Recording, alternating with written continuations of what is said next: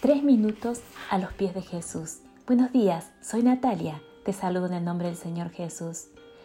En Proverbios 4:23, el Señor nos dice, cuida tu corazón más que otra cosa, porque Él es la fuente de la vida. Estas palabras me llevaron a pensar, ¿qué significa cuidar nuestro corazón? ¿Estoy yo cuidando mi corazón? Cuidar nuestro corazón no es solo controlar médicamente que nuestras arterias funcionen, que nuestro cuerpo esté bien físicamente.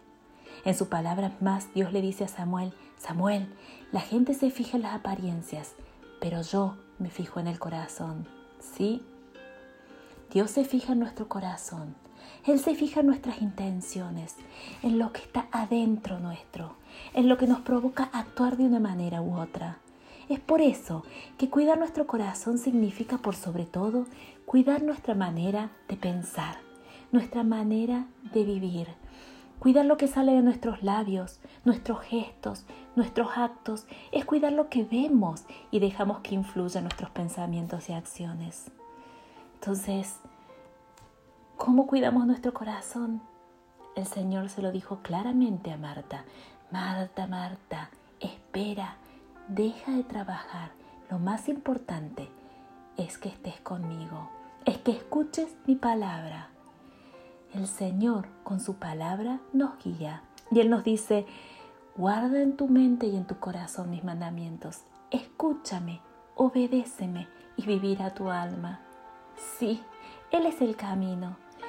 Si buscamos en su palabra nuestra guía y nuestra fuerza, vamos a poder tener un corazón puro y limpio. A través de su palabra, Él nos da las herramientas para combatir todo aquel pensamiento que pueda contaminar nuestro corazón. Saben, el orar con fe continuamente y el dejar que el Espíritu Santo nos guíe son las herramientas básicas que nosotros tenemos para combatir todo aquello que nos contamina. Cuando vamos a Él y nos dejamos guiar por Él, estaremos no solo cuidando nuestro corazón, estaremos viviendo una vida conforme su voluntad. La palabra dice, felices son los que haya fuerza en ti, los que ponen su corazón en tus caminos. Nosotros podemos vivir felices y fortalecidos si vivimos con Él. Mi plegaria hoy es, Señor, enséñame a ver con tus ojos, quiero ver lo que tú ves Quiero ser guiada por ti. Quiero que mi corazón sea conforme tu corazón y que mi vida refleje tu misericordia, tu amor. Que mi vida refleje tu voluntad.